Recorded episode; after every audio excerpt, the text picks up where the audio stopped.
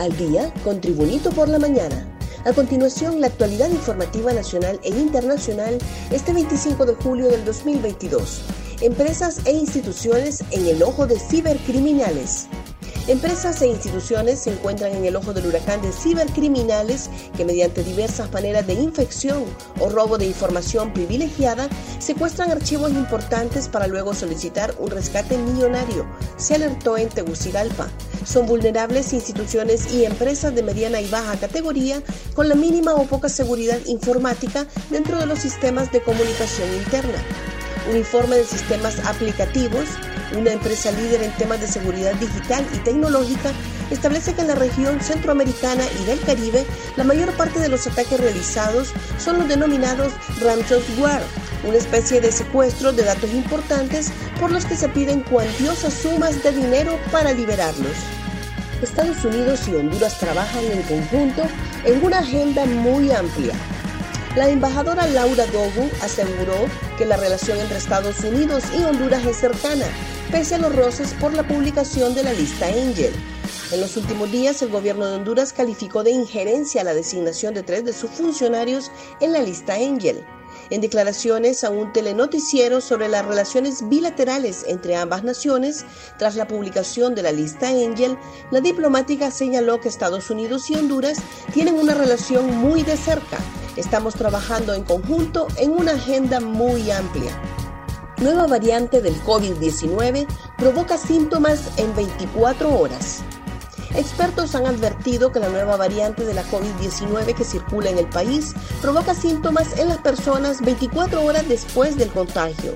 El médico internista Omar Videa advirtió que los signos del contagio se detectan a las 24 horas de la infección, ya que esta variante es muy contagiosa, por lo que la población debe mantener las medidas de bioseguridad y acudir a vacunarse. Al mismo tiempo, alertó que actualmente la positividad del virus en el país es del 48% a nivel nacional. Y los síntomas no solo es una simple gripe, como lo cree la población. Los pacientes deben asistir a los triajes para que su salud no se complique. Un repaso al mundo con las noticias internacionales y Tribunito por la mañana. La CIA, 75 años de espionaje y conspiraciones. El 26 de julio de 1947, cuando el presidente estadounidense Harry Truman ratificó la Ley de Seguridad Nacional, abrió la puerta a la creación de la Agencia Nacional de Inteligencia CIA y con ella posibilitó 75 años de espionaje rodeados también de mitos y conspiración. Esa normativa tardó dos meses en entrar en vigor y sentó la base del que se convertiría en el mayor y más poderoso servicio de inteligencia del mundo, que tomó a su vez el testigo de la Oficina de Servicios Estratégicos. Más noticias nacionales con Tribunito por la Mañana. Después del 31 de julio ya no habrá más prórroga para cambio de placa.